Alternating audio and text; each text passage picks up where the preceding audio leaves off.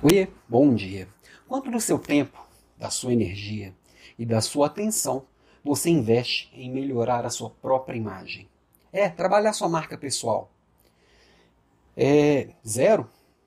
Quando você pensa assim, ah, aqueles caras ficam só querendo se mostrar o tempo inteiro, não quero ser daquele jeito, então azar o que pensam de mim. Ou você é aquele cara que está o tempo inteiro o cara, claro, ou aquela moça, é, que está o tempo inteiro pensando assim: nossa, mas se eu fizer isso, o que, que vão pensar de mim? Então, zero ou 100%.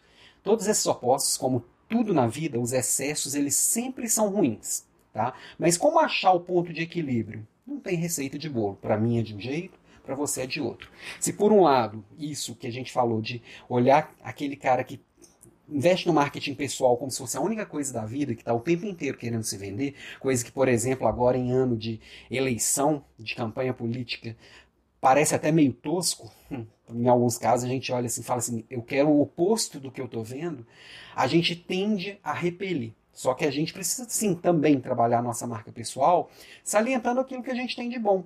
Porque se as pessoas souberem o que eu tenho de bom, elas podem requisitar aquilo que eu tenho de bom. E aí eu vou sendo útil para o mundo. Isso é legal. Se eu me esconder na minha bolha, na minha concha, ninguém vai saber. Por outro lado, se eu faço isso o tempo inteiro, eu começo a não fazer coisas boas, só me vender o tempo inteiro.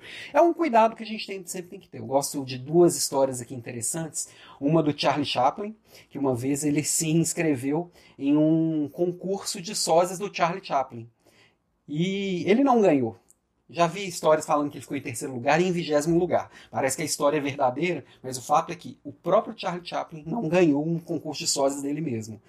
E outro é do Mário Prata. O Mário Prata é escritor, que ele foi fazer provas de vestibular sobre livros dele. E ele falou que nunca acertou nenhuma questão. Então, às vezes, a gente fica tão preocupado com o que pensam sobre nós mesmos que a gente deixa de ser nós mesmos para ser aquilo. Viver o que a gente é e oferecer para o mundo o que a gente realmente tem de melhor, a gente consegue realmente viver o nosso melhor. E não ficar preocupado com o que o outro pensa e não ignorar completamente o que os outros pensam sobre nós mesmos. Eu acho que esse equilíbrio é o que faz muito bem.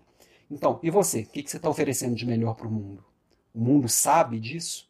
Ou você está oferecendo o que o mundo quer e não o que você tem? Pensa nisso aí. Dá uma olhadinha na sua semana e ofereça o que você tem de melhor. Beijo.